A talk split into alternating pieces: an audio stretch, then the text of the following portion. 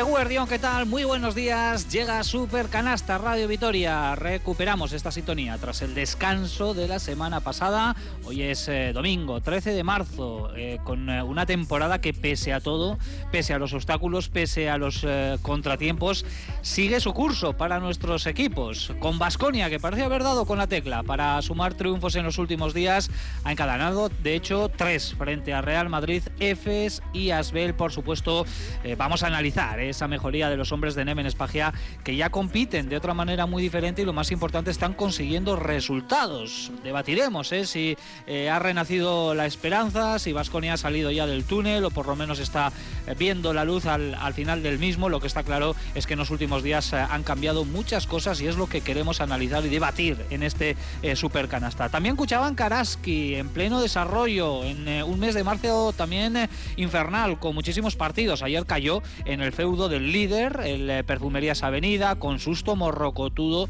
de Leia Dongue por un golpe en la cabeza. Afortunadamente se quedó en eso, en un eh, susto. Perdieron las de Made Urieta 75-56 en Salamanca. Son cuatro derrotas consecutivas a las puertas de otra semana que va a tener doble ración también para las uh, gastistarras ante Guernica y Estudiantes. Así que Basconia y Araski serán dos de nuestros argumentos de aquí hasta las 2 de la tarde. Por supuesto, mucho más con nuestras secciones habituales los asuntos internos, NBA, el colofón del 2 eh, más 1 y la técnica, un eh, super canasta que teníamos ganas de hacer con este tono quizás más optimista, por lo menos en lo que se refiere al Vasconia eh, y un super canasta que no se entiende sin nuestros cirujanos del baloncesto ya preparados para meter el bisturí a la actualidad del deporte de la canasta. Sergio Vega, seguro, ¿qué tal? Muy buenos días. Hola, ¿qué tal? Muy buenas.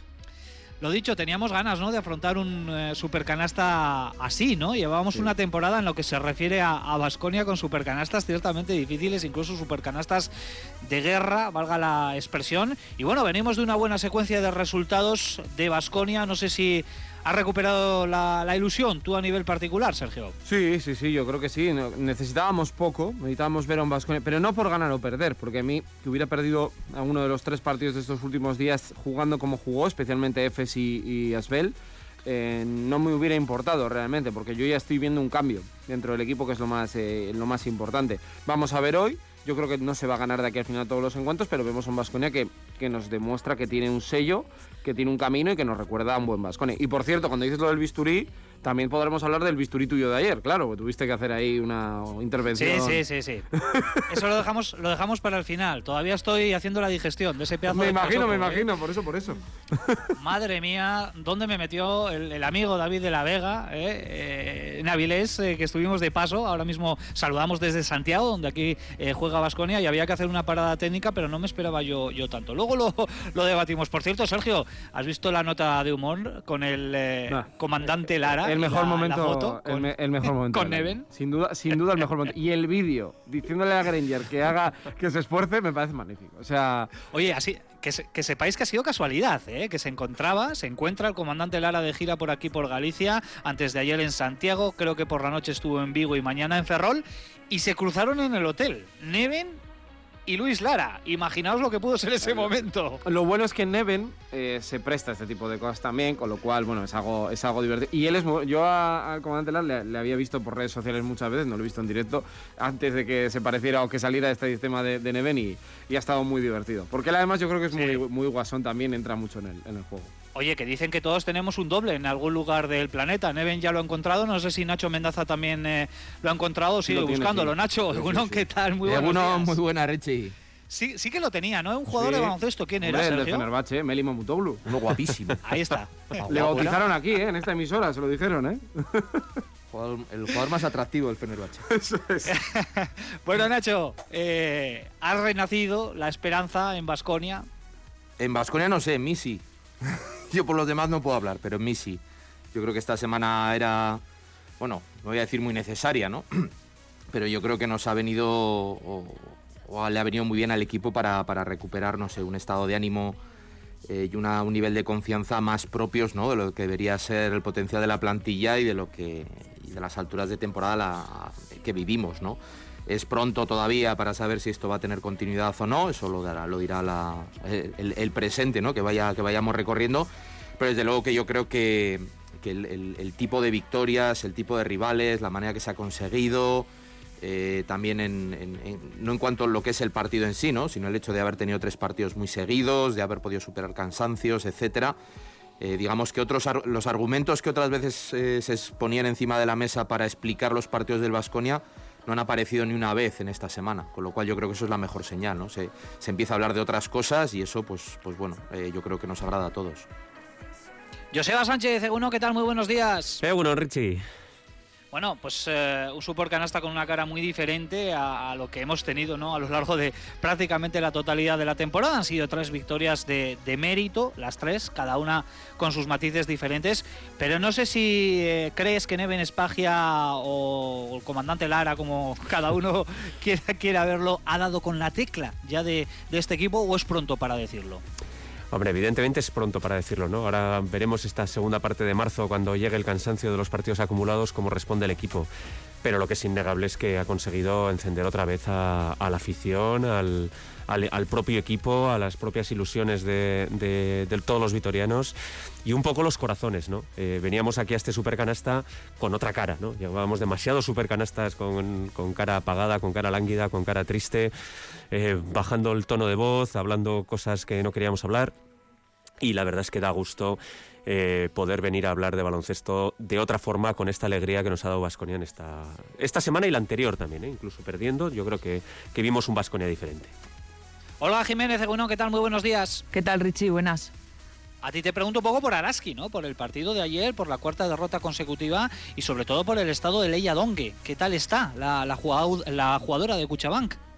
Bueno, ayer tras el partido Madi Urieta realizó unas declaraciones que se subieron al Twitter del club y habló de que estaba bien, reconocía que había perdido durante dos segundos el conocimiento, pero que bueno, de hecho se vio en, las imágenes del partido cómo la mozambiqueña pudo ver la segunda parte sentada en el banquillo. Decía incluso Made que podría incluso haberse incorporado, pero que era eh, eh, casi imprudente no hacerlo después del golpetazo que, que dio con sus huesos en la pista y que nos mantuvo un poco en vilo al público del Wurzur, a las jugadoras y a todos los espectadores. Eh, en principio, y no hay novedad ni hay noticias, pero en principio la jugadora parece que está bien y bueno, pues se, se ha quedado en, un susto afortunadamente para ella, porque la pues verdad es que la cosa pintaba un poco un poco fea, un poco fea. Eso es lo, más importante, más allá de lo que fue la derrota Olga de, de Kuchaban Karaski, que entraba en los planes, ¿no? Porque visitaba la cancha del mejor equipo de, la Liga Andesa Femenina, de los mejores de Europa, el Perfumerías eh, Avenida de Roberto Íñiguez de, Heredia. Y bueno, una buena primera parte, luego ya sí que es cierto que, que Araski bajó en la segunda y se cumplieron los pronósticos, ¿no? En cierta manera. Sí, pero con buenas sensaciones, con buena imagen e incluso el equipo atrevido, valiente, vertical, mandando se inició con un 3-10 que, bueno, pues, pues picó y mucho el orgullo de Roberto Íñigo de Heredia. A partir de ahí, con un tiempo muerto, Perfumería se, desde luego que arrancó y, bueno, pues impuso un poco su ritmo y su, su, calidad y su talento, pero nada que reprochar a Araski, que cuando llegó el momento en el que ya la gasolina y la energía no llegó para más y además con una única pivot como Seda con cinco faltas ya en el banquillo, el equipo dijo que ya no podía más, pero eh, se perdió por 19. Recuerdo que en Vitoria se perdió por 48 en un partido donde el Perfumerías pasó por encima, pero ayer eh, plantó batalla, plantó lucha, dio buenas sensaciones. Ayer María Surmendi estuvo excelente. Ojalá que la Navarra mantenga ese tono porque va a venir muy bien al equipo para lo que resta de temporada. Y bueno, pues aprendiendo y sacando buenas, eh, buena lectura para lo que viene por delante, que es ni más ni menos que el derby del miércoles. Yo creo que además puede ser puntual y clave para mirar al playoff si es que el club quiere mirar para el playoff. Sí, en este marzo loco, en el que va a disputar siete partidos. Eh, Karaski, de los cuales ha jugado ya cuatro. Desafortunadamente, eso sí, partidos muy complicados los cuatro los ha perdido el conjunto de Made Urieta. Ampliaremos, profundizaremos un poquito más en recta final de Supercanasta. Tenemos a Edu Lorza al otro lado del cristal en las labores técnicas para que esto suene así de bien. Mi nombre es Ricardo Guerra, saludando desde Santiago de Compostela, donde juega esta tarde Basconia. Realizadas eh, las presentaciones, nuestro punto de partida es precisamente el conjunto de Neven Espagia, cual ave fénix resurgiendo de sus cenizas. Lo analizamos desde ya aquí en Supercanasta en Radio Vitoria.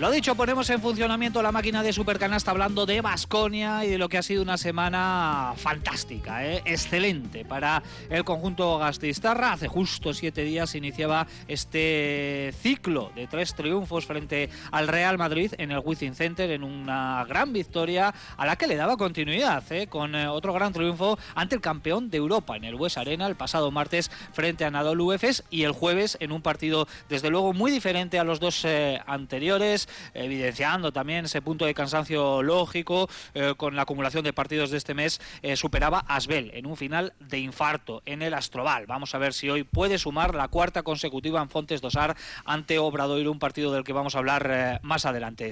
Pero ahora, compañeros, la pregunta es clara, ¿no? Para mm, iniciar, en cierta manera, esta primera ronda de opiniones, hemos visto notas muy positivas, hemos visto brotes verdes en Basconia y os lanzo la, la pregunta, ¿brotes verdes o algo más que brotes verdes de cara a pensar con optimismo de cara al, al, futuro y al final de la temporada? Para mí yo diría que más que brotes verdes, para mí es empezar a construir la casa, cimientos, tarde, porque la tarde de casa se está construyendo tarde, eh, vale todos los condicionantes que queramos, pero estamos en marzo, a mediados ya. Pero aún así, bueno, pues el equipo está demostrando que ahora sí le vemos más ordenado. Para mí es sostenible esto y por eso hablo de cimientos porque el equipo defiende, algo que no había hecho en muchas fases de la temporada, y especialmente con Neven. Yo creo que el tramo de, finales de diciembre hasta, hasta que llega el palón de la Copa, eh, era irreconocible, sinceramente, a nivel defensivo. Eh, esto le ha permitido ser más duro mentalmente, aguantar los momentos en los que el 5 contra 5 sigue siendo un déficit de Vasconia. Eh, para mí luego hay tres piezas que acaban encontrando su lugar. Uno es Baldwin, eh, base, generador, eh, el que hace que el equipo fluya. Pero no un fluir de los estilos Prigioni y Huerta, sino un fluir de que él es el que manda, el que tiene ese peso de asumir protagonismo y además con el estilo de jugadores que tiene alrededor, con Giedraitis, Fontecchio, Peters y Costello, tiene toda la zona para él. Luego creo que es muy importante que a Fontecchio se le ha dado el puesto de alero, claramente, y él lo ha, lo ha tomado. Y me gusta mucho la responsabilidad que tuvo incluso el día de el día de Asbel donde ejerció prácticamente de base. Y luego el otro salto para mí eh, hay otros nombres ¿eh? pero yo creo que el paso de Costello al 5 asentándose en el 5 creo que es fundamental para, para entender hasta de Basconia. Esto es, eh, es peligroso porque Basconia está jugando con 7, 8 pero es que yo soy Neven y ahora jugaré con 7, 8 y el que se quiera subir al barco que se suba y si esto me duró un mes, me duró un mes. Si me dura toda la temporada, toda la temporada. Ahora mismo yo creo que Vasconia está para esto, para ir día a día, hoy que toca. Vale, Obradoiro. El miércoles, Barça. Y no pensar más allá, porque ahora mismo está empezando por fin a encontrar un momento de, juego y de resultados. Sí, yo creo, yo estoy bastante de acuerdo. Eh, creo que podemos estar viendo algo diferente. Eh, no hablo de los resultados, sino por lo que comentaba Sergio, ¿no? por la estructura que parece haber adoptado el Vasconia y que parece estarle funcionando. Eh, yo creo que ese trío que se ha puesto encima de la mesa, Baldwin, eh, Fontecchio, Costello, bueno, ya tienes ahí un triángulo sobre el que el resto, pues bueno, se pueden ir, se pueden ir sumando, ¿no? Probablemente habrá algún día que Costello esté peor, que Fontecchio esté peor, que Baldwin no esté tan, tan sólido como yo lo he visto esta semana. Pero bueno, de alguna manera te garantizas que siempre pueda haber, bueno, tres jugadores eh, que estén a un alto, nivel, algo que durante la temporada hemos visto con cuentagotas. Yo aquí en la ecuación también metería, yo creo que ha sido bastante importante esta semana, no tanto por los números, porque si es verdad que contra las Velas hace 17, eh, pero contra el Madrid y contra el EFES no está, bueno, con, tanta anotación, yo creo que el papel de, de Alec Peters yo creo que es bastante importante en el sentido del equilibrio que le da al equipo atrás y delante. No es un grandísimo defensor, no es un perro de presa, pero yo creo que él bueno, de alguna manera es, es, una pieza que, que ordena eh, un poquito al resto y que puede ser un poquito referencia. Y luego, obviamente, en ataque, pues es un jugador que tiene experiencia, que tiene muy buena mano, pero le he visto eh, dentro de su estilo con bastante protagonismo, ya te digo, por encima de los números. Y bueno, este, es verdad que contra el F no puede jugar prácticamente la primera mitad, pero se va 25 minutos, contra el Real Madrid juega 26 y contra las Bell 34 bueno, si están ya superados sus problemas físicos, eh, yo creo que Peters sí que puede ser lo que, lo que se especulaba, ¿no? Que su regreso puede ser un, un, punto también de inflexión para, para, para, el resto del equipo. Yo, por aportar algo más, de baloncesto poco más voy a aportar, estoy de acuerdo tanto con, con Nacho como con Sergio. Eh, yo, yo hablaría también de un cambio mental. Del, del cambio que, que, has, que ha supuesto, la frescura mental que ha supuesto el, el parón para este equipo porque no olvidemos que los tres partidos que ha ganado han tenido unos momentos, eh, unos momentos muy duros, ¿no? Tanto el partido del Real Madrid, que Madrid se pone, en el, no sé si en el segundo, en el tercer cuarto se pone con casi 10 puntos o 12 puntos por delante. Ese momento F en el que sale eh, Larkin y, parece que te va a matar el partido en un minuto. Ese momento contra el, contra el Villerban, que te ponen, se ponen cinco arriba a falta de dos, tres minutos. Esos momentos antes el equipo se caía no tenía ese, ese carácter o esa capacidad de reponerse a un puñetazo de estos y, volver a luchar por el partido. Y ahora mismo sí lo tiene. Ahora mismo este equipo se agarra al partido, eh, muestra carácter y, vuelve. A veces con invitados sorpresa, ¿no? Vimos, por ejemplo, el día de EFES la, la, aparición de Rayeste, que yo espero que tenga continuidad, porque la verdad es que fue, fue una explosión, yo creo que de alegría para, para todos, no solamente por el, por el partido del chaval, sino por, por lo que supone también para, para los aficionados. Pero, pero repito, ¿eh? un poco la frescura mental de este equipo, que aparte de todas las cosas que habéis comentado, que, que, que baloncestísticamente han mejorado, yo creo que en frescura mental también han mejorado. Mm, bueno, yo un poco al hilo de lo que decía Joseba y utilizando, bueno, pues aquella frase ya tan manida de Jorge Valdano, lo del estado de ánimo y el, y el deporte, al equipo le hacía falta, ¿no? Eh, le hacía falta romper un poco una dinámica que estaba hundiendo y oscureciendo muchísimo la cabeza de prácticamente el equipo y contagiando pues un juego eh, mm, poco eficaz y por supuesto en cuanto a victorias o derrotas pues pues marcando mucho y sobre todo pesando mucho. Para mí es una reconciliación con la afición. El partido del EFES eh, me parece una reconciliación con la afición y yo tiro por ahí. Yo creo que que hace falta eh, un poco esa simbiosis afición-equipo. Evidentemente la afición está, pero también es humana y está sufriendo las consecuencias de una temporada muy irregular.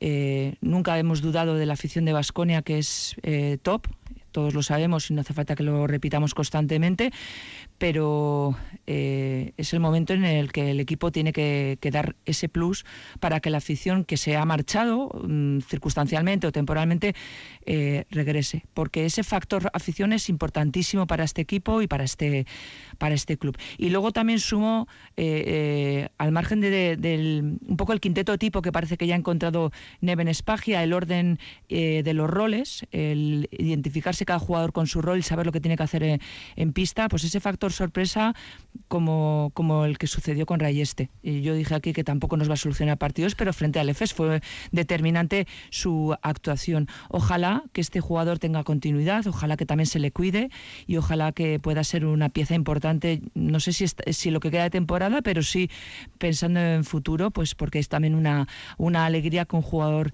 eh, hecho en la cantera de Basconia pueda empezar a aportar a un nivel como, como el que tiene que, rayar Basconia, eh, tanto en Euroliga como en ACB. Bueno, pues me gusta ¿eh? mucho lo que estoy escuchando, el, quinteto tipo, la construcción de una identidad que comentaba eh, Sergio, el reparto de los roles, el, reencuentro con la afición. Yo creo que es algo que estamos viendo no solo en las tres victorias, ¿eh? porque yo insisto que los duelos de Tel Aviv y de Belgrado, sobre todo el de Tel Aviv, nos dejaron cosas eh, muy interesantes. Por lo menos un equipo que no se dio por vencido en ninguno de los dos partidos para intentar luchar por, por la victoria. Pero también estamos viendo que hay en este mm, nuevo Vasconia, tras el parón, vamos a decir, valga la expresión, eh, que hay jugadores que han salido fortalecidos, los eh, habéis comentado, ¿no? Sobre todo, vamos a decir, el tridente, Baldwin, Fontecchio, Matt Costello, con Alec Peters, que se quiere unir ahí a la fiesta, y luego con jugadores secundarios que cuando salen lo hacen bien, pero hay otros jugadores que han salido también claramente perjudicados. Y estamos hablando, por ejemplo, de, Jason Granger, que no jugó el último partido, pero que eh, su protagonismo ha ido decreciendo en, en, esta reentre de Basconia, el tema de Tadas Sedekerskis. Em, eh, yo no sé si, lo veis como una casualidad o como una causalidad también todo esto, sobre todo el tema de Jason Granger al que se le achacaba quizás que eh, absorbía demasiado balón en el juego de Basconia. Bueno, yo creo que había que reajustar muchas cosas. Yo incluso metería a Enoch también, que creo que ha cambiado de, rol. Eh, para mí, por ir ordenando un poco, Tadas es el suplente de Peters, ha vuelto a un estatus más normal. Podría jugar más, pero bueno, yo creo que realmente la realidad que hay ahora mismo acabará teniendo minutos, pero es un poco ese recambio. Para mí no hace un reajuste de ser el único pivot a ser el pivot suplente, tercer interior eh, con Costello y con, eh, y con Peters. Le veo más tranquilo, lo cual me, me, gusta. Le veo incluso con más disposición defensiva, aunque todavía tiene mucho que mejorar. Eh, luego Rayeste y Marinko se van a jugar para mí esa tercera plaza. Kurux está un poco de chico para todo. Y el caso de Granger, que es el más llamativo, algo había que hacer en esa posición. Estaba claro que los dos juntos no, no fluía. O sea, era, era evidente. Llevamos cinco meses de temporada. Eh, y yo tengo la sensación de que Granger va a tener que dar, eh, un tipo ya veterano y con mucha experiencia, eh, tener que entender que no es el día de jugar igual a lo que él había jugado hasta ahora y prestarse a ser un jugador de rol que igual le vale no solo para este año, sino para el futuro, a lo largo de su carrera. porque realmente yo creo que va a tener una oportunidad porque el Vasco necesita un segundo base, no puede jugar con Baldwin 36 minutos todos los días, pero necesita un segundo base que defienda, que ordene el juego y que tenga que tomar, por ejemplo, el tiro que tomó en Madrid el último día, que fue un tiro muy importante. De hecho, Vasconia yo creo que sin ese triple lo gana. Pero que no sea siempre él el que tenga que solucionar todo. Tiene que dejar que el resto fluya eh, y, que pueda, y que pueda funcionar. Para mí, si él es capaz de entender eso, que yo creo que sí, y da ese paso, y físicamente está bien, porque el otro día no, pudo jugar ante Asbel, para mí Vasconia va a tener una muy buena rotación en ese puesto de uno. Si no, eh, ya hemos visto que sufre, porque en el segundo cuarto del F sufre un poco, el día del Madrid también tiene un tramo malo. Él tiene que entender eso, es un proceso mental también, ¿eh? Lo que pasa es que siendo veterano no es como no se lo tienes que pedir antes. Sí, yo creo que, probablemente lo que quede de temporada, en el caso de Ranger, exija un reajuste, ¿no? En cuanto a, bueno, cómo está el equipo ahora, eh, cómo ha ido creciendo de alguna manera, voy a decirlo, sin él, y ver él de qué manera puede encajar, ¿no? Eh, yo creo que sí, que en, un rol de, sobre todo ahora que, que Wade yo creo que es un jugador fiable, eh, bueno, pues yo creo que ahí Granger le puede, le puede ayudar mucho, ¿no? Pero en, ese sentido, ¿no? No de ser el que, el que tenga que tirar del carro ante la ausencia de otras, de otras opciones. Pero es que esos reajustes muchas veces no son, no, son, no son fáciles.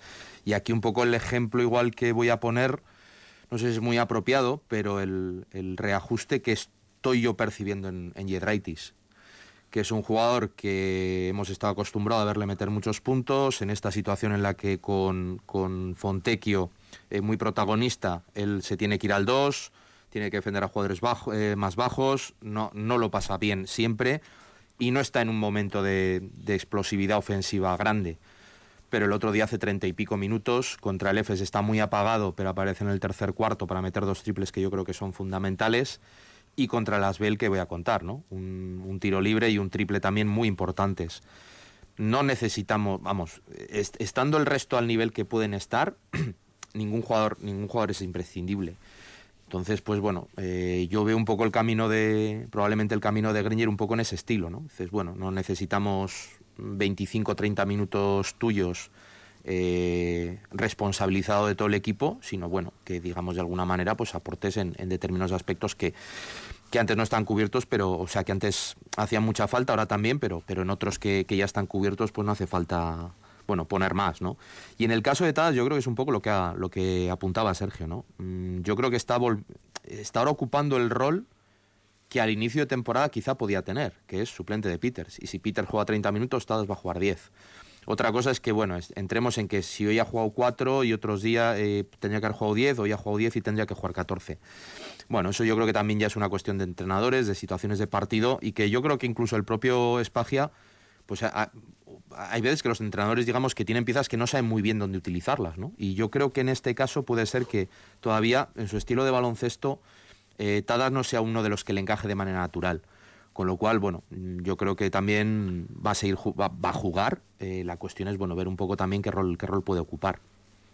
Yo fíjate, en el puesto de cuatro no tengo dudas, ¿no? Yo creo que la pareja, eh, la pareja de, que forman todas de Kerkis y, y sobre todo eh, Alec Peters es sólida, no, no, no, no le veo problemas. El puesto de base sí me preocupa más.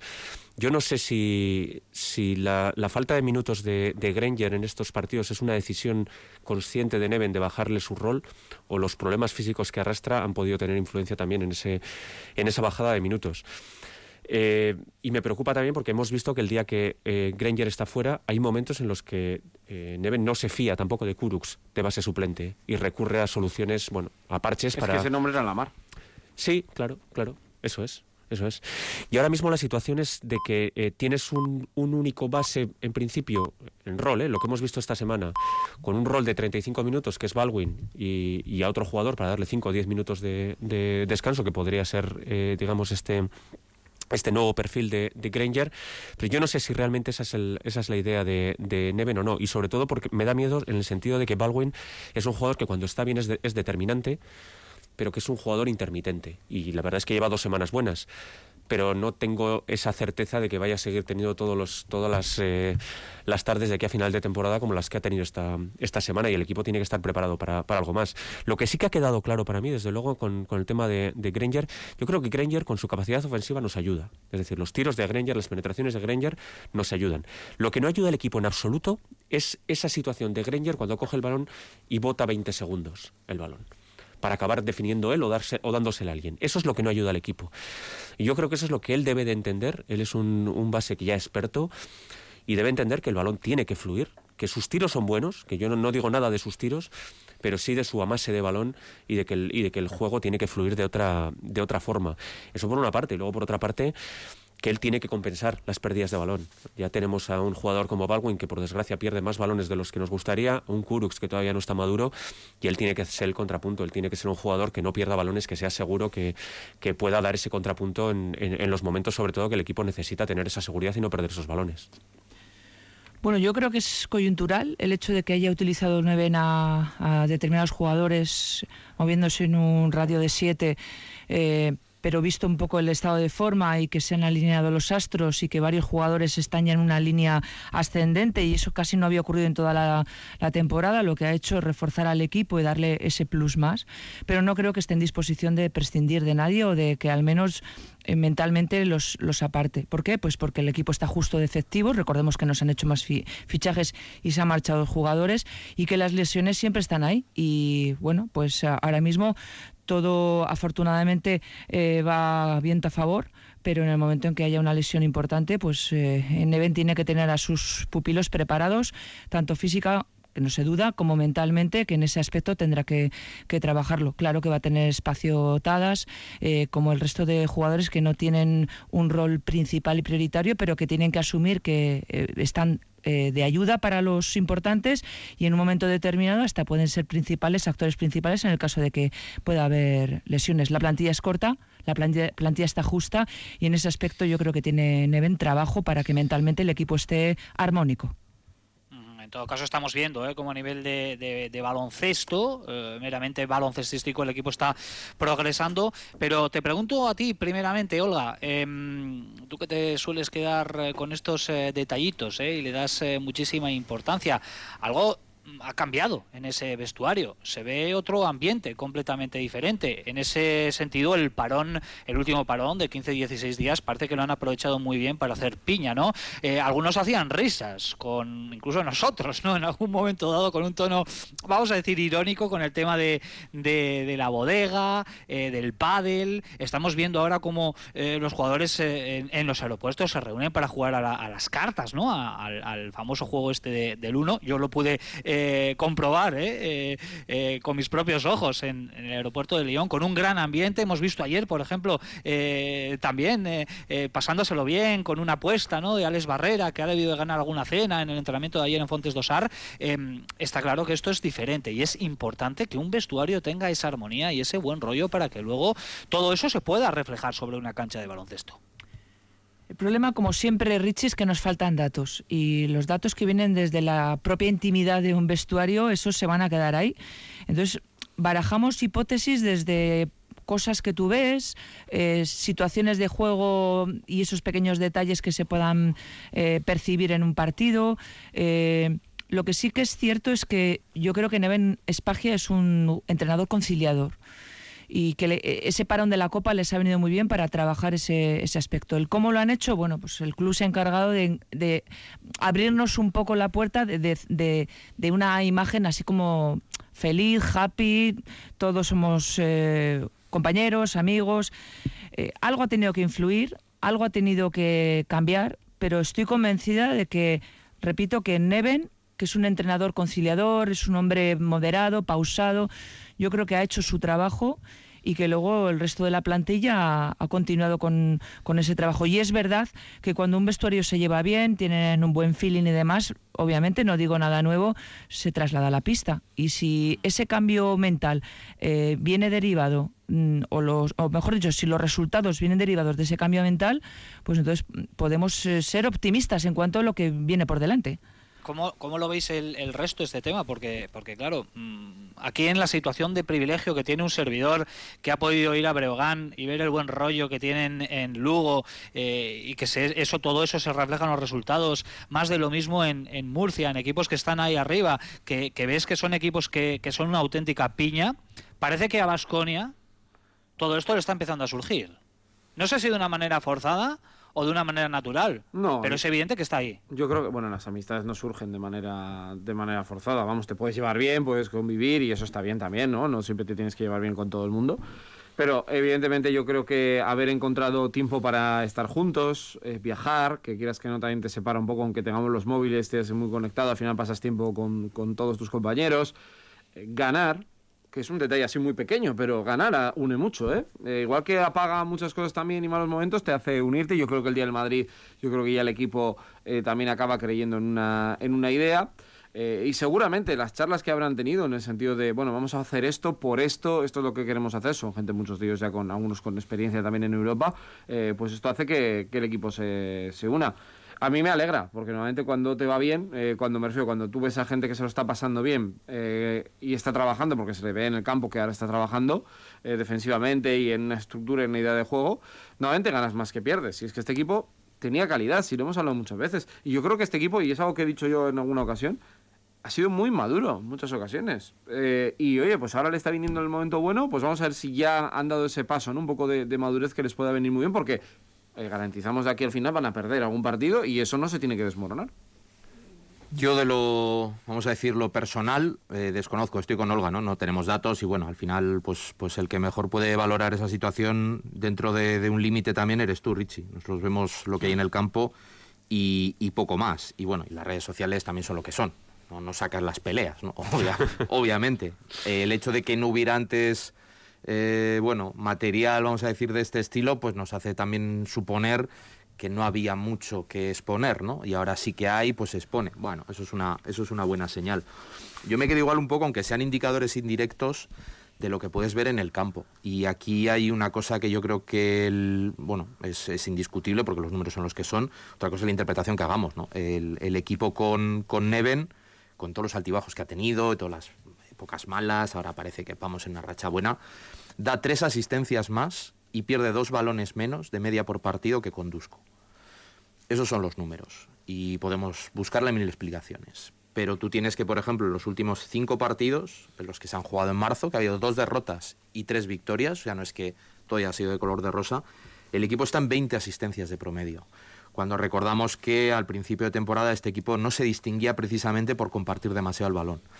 ¿Que puede ser esto una consecuencia del otro? Mm, puede ser, no sé hasta qué punto, pero yo creo que sí que de alguna manera refleja, eh, el campo puede reflejar lo que el grupo entiende y el hecho de que veamos ahora un equipo más coral, con repartiendo más juego y que bueno, que hay esa voluntad ¿no? de compartir el balón. Yo me acuerdo el otro día, no sé, ahora no recuerdo el partido, por eso me lo vais a decir. Hay una jugada en la que Fontecchio está, eh, creo que es Baldwin, le pasa el balón a Fontecchio que está a tres cuartos, está completamente solo, le pasa el balón en la esquina a Costello, que está también solo. Eh, se, se, lo podía haber tirado perfectamente y lo podía haber metido, no, nadie hubiera dicho nada. Pero a mí eso me habla ya de un clic en la cabeza un poco diferente. ¿No? Bueno, pues eh, por seguir avanzando, ¿eh? Eh, y esta se la hago a, a, Joseba y os pido una reflexión eh, breve a cada uno de vosotros porque es importante, ¿no? Es un tema serio lo que está pasando en, en, la Euroliga, en el resto de competiciones, por supuesto, ¿no? Con la incidencia de, de la guerra de Ucrania, de esa invasión eh, rusa, ¿no? En el, en el país ucraniano. de momento Euroliga no acaba por excluir de forma definitiva a los conjuntos rusos, pero ya está Petit Comité ofreciendo la clasificación sin eh, CSK de Moscú, Zenit y Unis Kazán, los tres conjuntos de, Rusia. no sé cómo estáis llevando todo esto, manejando dos clasificaciones, yo creo que todos estamos de acuerdo en, lo que va a pasar, ¿no? que es em, completamente inevitable ¿no? que finalmente los equipos rusos se, excluyan. Y eso a Basconia ahora mismo le dejaría con cuatro partidos por disputar por delante a dos de la octava posición. No sé si eso también hay que mirarlo, pero está claro que Vasconia ha pasado de no tener ninguna opción, ni la más mínima, a tener alguna, aunque sea remota. Bueno, con respecto a los equipos rusos no hay más que ver la desbandada de jugadores de, los propios equipos. Esto no tiene, no tiene marcha atrás. Hoy hemos, hemos conocido que Eiffel Lumber, después de abandonar CSK de Moscú, ha fichado por los Phoenix Suns. Eh, bueno, pues eh, esto no tiene vuelta atrás. Esta invasión evidentemente va a traer unas consecuencias terribles a todo el mundo, pero fundamentalmente a, a los equipos rusos, que no, sé, no tengo claro ni siquiera Ahora mismo no sabría decir ni si, ni si el año que viene van a jugar Euroliga ellos tampoco. No, no tengo ni idea, no tengo ni idea. Pero desde luego que este año no la juegan es evidente. A partir de ahí, manejar dos clasificaciones, bueno, pues nos tenemos que fiar de, lo, de la gente como tú, Richie, que nos va exponiendo en redes sociales la clasificación que hay que mirar, porque es evidente que, que la oficial ahora mismo ya no tiene ningún, ningún sentido. No, no, no creo que, que, que tenga más vueltas. Podemos hacer todas las reflexiones que queramos, pero yo creo que, es que, hay cosas que son imposibles. Y ahora mismo contar con los equipos rusos es imposible. Mi consejo es que miréis solo una. ¿eh? Sí, yo estoy de acuerdo. Solo una clasificación. Sí, sí, porque a partir, creo que es el día 21 cuando se define ya la, la decisión que tome Euroliga, pero me parecería muy extraño que tomara la decisión contraria a la que todos pensamos, porque en otros deportes se ha tomado una decisión radical. Eh, a partir de ahí yo creo que bueno, pues lo lógico es ir mirando la clasificación sin rusos y a partir de ahí, pues aprovechando esta desgraciada circunstancia, porque hay que definirla como desgraciada y terrible de circunstancia, pues pensar que Vasconia suma opciones, eh, gracias al buen trabajo que ha hecho esta semana y a esa situación que le pone, bueno, con todavía opciones remotas, pero pero pero opciones. No, tan remota, yo creo, ¿eh? Yo estoy muy yo, estoy muy arriba, ¿eh? Yo es que no miraría tres en casa y uno fuera, ¿no? es que no cuatro de cuatro y estás en, sí, digo en los playoffs. O sea, yo mi, mi idea es no mirar ninguna clasificación y cuando acaben los cuatro levantar la cabeza y decir, ¿hemos ¿Dónde llegado estamos? o dónde estamos? Eso es. Eh, porque si miras el tortazo vas a perder alguno, puedes perderlo porque este Vasconia nos ha demostrado, a ver, no vamos a ver, después de la semana fantástica del vasconismo, no, está claro que lo que teníamos antes puede llegar otra vez, pero si tú ganas los cuatro, vas a estar ahí. Que no lo estás, dices, mira, terminé de la mejor manera posible en Euroliga en la que no iba bien y por lo menos saqué 13, 13 eh, partidos.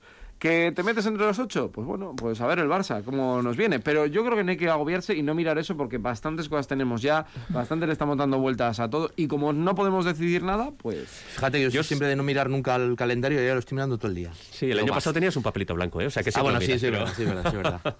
yo, yo de Alba de Berlín, Fenerbahce y Zalgiris en casa y Mónaco fuera. El del Mónaco puede ser clave. Eh, desde luego los rivales, los rivales son asequibles. Sí, ¿eh? sí. O sea, eso, es, evidente. ¿eh? Y son rivales Es que Fenerbahce es directo, es que estamos con él. Y el Alba. sí, pero, pero, es que yo creo que, que, va a depender de, cómo esté Vasconia. De si después de esta semana maravillosa no quiero ser pesimista, pero es que conocemos la irregularidad de este equipo. Viene una semana otra vez un poco difícil pues, pues dependerá del comportamiento y de cómo esté Vasconia eh, estos próximos Nacho, el miércoles es la previa, de, la previa de los cuartos. Yo, o sea, estoy totalmente de acuerdo con vosotros. Tengo unas ganas de calentarme con estas cosas.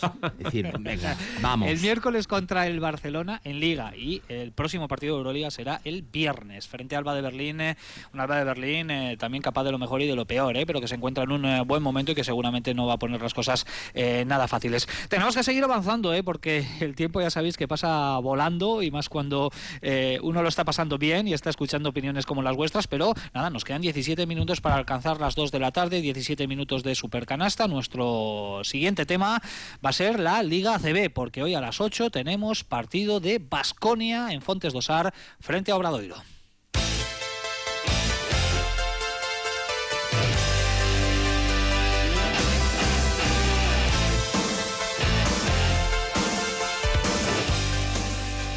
Lo dicho, conectamos el modo ACB, jornada número 24 de la fase regular ayer ya con cuatro resultados eh, en el primer turno de encuentros del sábado. Casa de Zaragoza 62, Lenovo Tenerife 77, Juventud de Badalona 76, Valencia Vázquez 68, Breogán 86, Bilbao Vázquez 94, sorpresa, eh, podemos decir, aunque el conjunto de Les Mumbrú eh, está haciendo una segunda vuelta realmente magnífica, y Gran Canaria 76, Unicaja 59. No acaba de dar con la tecla Ivón Navarro, por lo menos en cuanto a los resultados en la Liga CB. Y hoy tenemos otros cuatro encuentros, uno de ellos eh, está en marcha en Murcia, el UCAN 57, Moraván, Candorra 36, un partido encarrilado ya para el conjunto de Sito Alonso, a las 5 Barcelona Betis, a las seis y media San Pablo Burgos Real Madrid y a las 8 Obradoiro Basconia. Por tanto, tenemos una tarde en la que los tres equipos de Euroliga se van a enfrentar a conjuntos de la zona baja. El partido que nos interesa, compañeros, el del Obra, eh, partido peligroso, eh. yo no sé si tirar de clásico con eso de partido trampa, pero está claro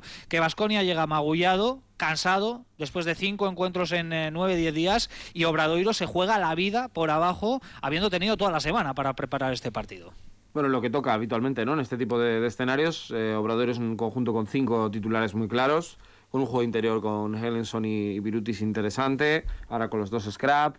Eh, bueno, yo creo que es un equipo que Vasconia tiene que intentar superar. Eh, son duelos bastante eh, habitualmente allí en, en Fontes Dosar interesantes y que nos suelen dejar buenos momentos. Yo recuerdo alguno de Corbacho, algún partido tremendo eh, y partidos muy Que ha vuelto, por cierto. Que ha vuelto, es verdad, a la Corbacho. Liga EVA.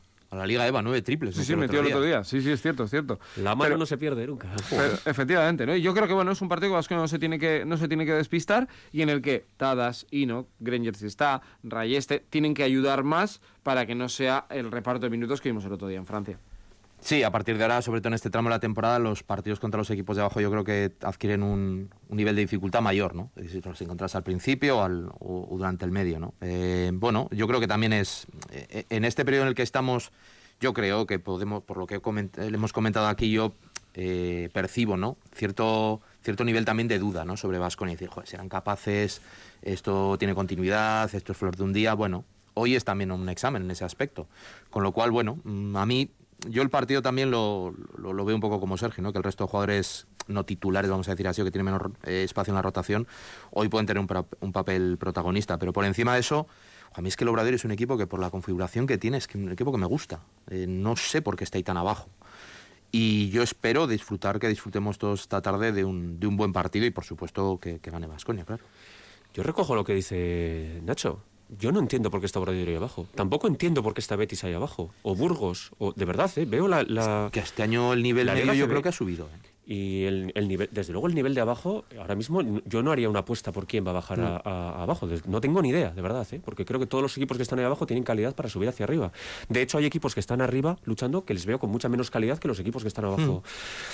Y ahora mismo, pues, pues la CB está como está. Nosotros no olvidemos que estamos ahora metidos en, en puestos de playoff, pero estamos a, dos partidos de poder estar luchando por ser eh, cabeza de serie y a dos partidos de salirnos de los ocho. ¿eh? Estamos ahí en un, en un filo bastante peligroso y, bueno, estamos hablando de la ilusión que nos da la Euroliga y estamos hablando de la ilusión que nos puede dar el, el hecho de poder jugar el, el top 8 de la, de la Euroliga, pero no meternos entre los ocho primeros en la Liga CB sería un auténtico fracaso, eso sí que sería un auténtico fracaso.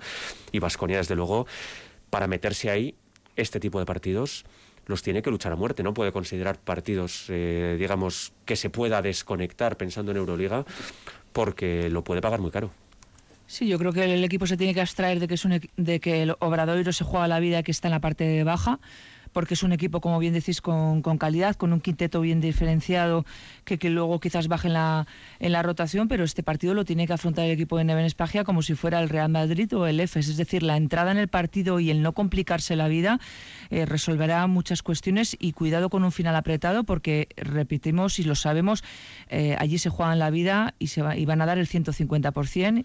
Y Vasconia, pues eh, puede estar cansado, pero es un equipo de Euroliga, es un equipo con nivel y hoy tiene que ganar, tiene que ganar.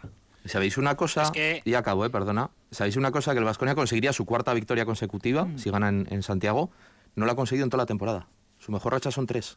Pues sí, sería la primera vez eh, que lo conseguiría, ojalá, eh, que estemos hablando de eso de las 10 de la noche de la cuarta seguida de la mejor racha de la temporada. Y es que fijaos eh, cómo está la zona baja de la tabla, bueno, zona media baja, eh, porque desde Unicaja, que es duodécimo, que está con 8, hasta el colista, que es el Betis, que está con 6, tan solo separan dos victorias y en medio hay siete equipos, nada menos. Por tanto, apasionante lucha por mantener la categoría también la que vamos a tener en este rush final de la Liga ACB. 11 minutos para las 2 de la tarde. Seguimos adelante en este Supercanasta. Estamos en Radio Vitoria. Llegan los asuntos internos de Nacho Mendaza.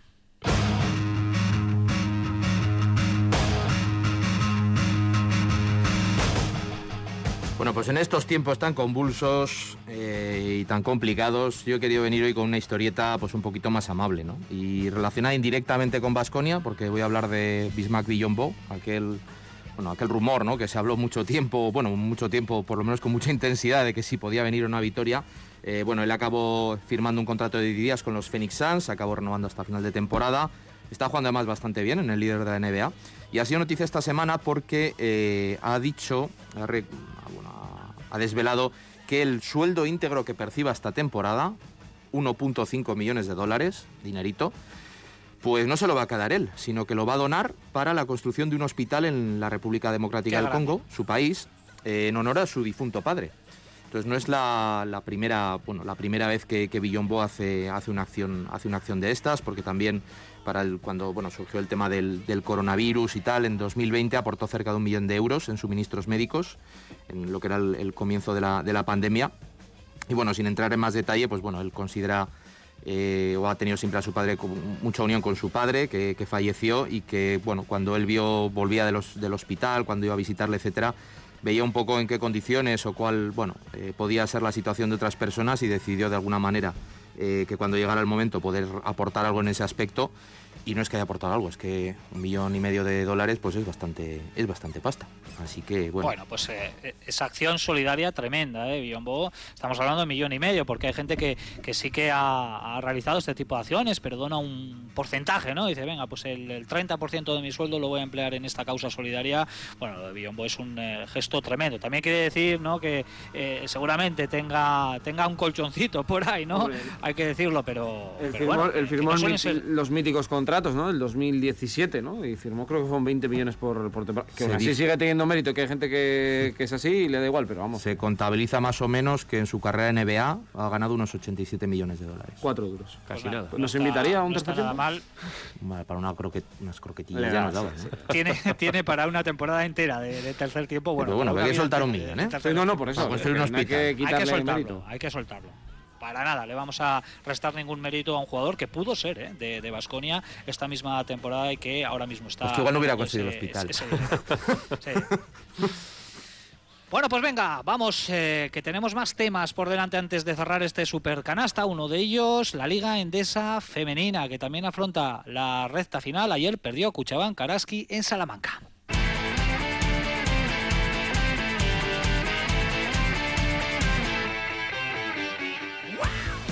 En un mes de marzo también muy intenso, calentito para el conjunto de Madrid de siete partidos. De momento ha perdido los cuatro primeros, todos ellos frente a rivales importantes eh, de la zona alta de la tabla. El último ayer frente al que está liderando la clasificación con mano de hierro, el Perfumerías Avenida de Roberto Íñiguez eh, de Heredia, con un eh, susto tremendo que ya lo comentábamos al inicio en nuestra portada, ese golpe en la cabeza que recibió Leia Dongue, que llegó a perder incluso el conocimiento durante unos segundos, pero que luego pudo recuperarse. Así que Olga, Joseba, eh, bueno, pues eh, el mes de marzo viene durísimo y los cuatro primeros rivales han sido de, AUPA, todo derrotas, pero claro, ante equipos que están llamados a jugar el playoff.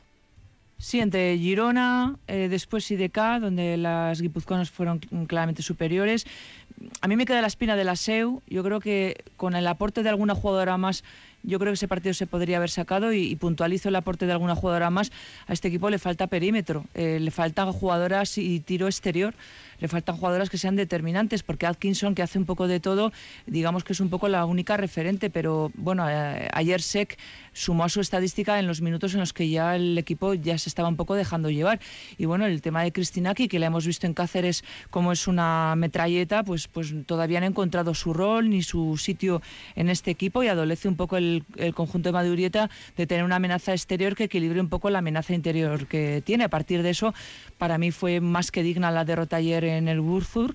Yo creo que, que ayer se le podía haber enganchado al Perfu porque tenía cuatro bajas importantes. La última, una de última hora como fue la de Cooper, que hace unas semanas ha perdido a su hermano. Y bueno, pues eh, el equipo hizo lo que pudo y hasta, hasta donde pudo, ¿no? Mm, después de, la lesión de, de Dongue, la rotación también de las de Madureta se queda corta. Aguanta Seda y también Gracia Alonso con tres faltas, pero ya cuando Seda suma la quinta, pues eh, obviamente eh, el equipo juega con cinco pequeñas y ahí pues tienes a tres jugadoras por encima del 1.90 como Hoff, como Alarí o como la propia Fasula, que ya por inercia pues eh, capturaron rebotes y hicieron que Perfumerías ya pues fluyera para aumentar esa ventaja a los 19 puntos. Yo creo que el partido clave es el miércoles, no el partido clave, pero sí un partido muy importante. Eh, Lointec eh, ha sufrido y está sufriendo muchísimo y es un derbi vasco en Mendizorroza, donde yo creo que el público de Mendi necesita también alguna alegría. Y luego tienes que irte a Madrid y ojo recibir a Benvibre. Duro el mes de marzo, pero por lo menos yo creo que dos victorias se pueden sumar. Yo fíjate que, claro, analizas los resultados y dices muy mal, pero no, no estoy de acuerdo. Yo, yo desde luego creo que los resultados ahora mismo no, no expresan cuál es la, la, realidad de este equipo.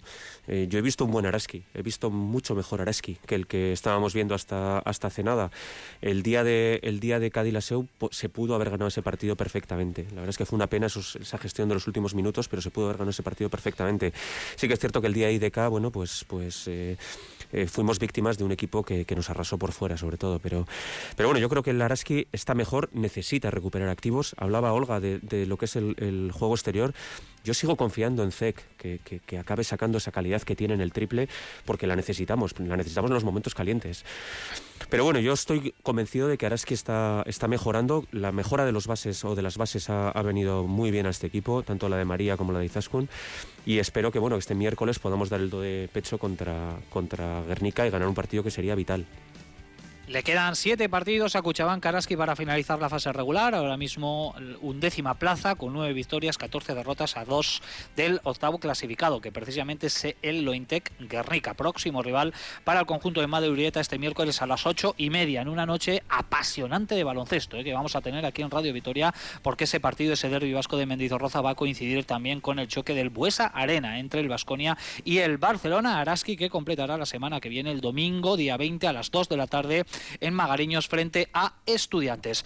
Últimos minutos de Supercanasta, hay que saltar el eh, charco, ¿eh? saltamos el océano con Sergio Vegas, actualidad de la NBA. Vamos con una actualidad de la NBA que nos deja los Suns líderes de la NBA junto a los Heat, que también lo lideran en el este. Esta noche ha sido un día para los fans de Clay Thompson. 38 puntos ante los Bucks, numerazos para él. Lo ha comentado antes Joseba. Hizo el de CSK para firmar hasta final de temporada eh, con los Suns y convertirse en el primer danés en jugar en la NBA. Eh, de la NBA también de la actualidad destacar, por ejemplo, a los Celtics, que están en un momento de la temporada increíble. También incorporaron a Nick Stauskas, supongo que eso habrá cambiado todo. Eh, Popovich ha sido historia de la NBA al convertirse con el técnico con más victorias. 1.336 victorias ha conseguido, nada más y nada menos. Y de la pura actualidad, destacar LeBron James, los 50 puntos que metió el otro día contra Washington, la verdad que está en un nivel altísimo. La pitada que se llevó Ben Simmons, que no jugó porque está lesionado en su llegada a Filadelfia con los Nets, eso sí, los Nets ganaron 100 eh, a 129. Eh, y finalmente, hoy se retira la camiseta de uno de los grandes jugadores del siglo XXI, Kevin Garnett, en Boston Celtics con el número 5. Así que esa es una ceremonia que yo creo que va a tener mucha, mucha emoción. Me encanta esta sección por su contenido, el que nos trae Sergio Vegas, y por su continente, con el saxo de Raúl Romo que le da, bueno, pues eh, ese airecito, elegida por ti, ¿eh, Sergio? Sí, sí, sí, no, le dimos ahí la, el chance, estuvo bien, estuvo bien. como debe de ser. Venga, un par de minutitos por delante, hoy se agradece un final plácido, no solo en una cancha, también aquí en Supercanasta. El 2 más 1 y la técnica.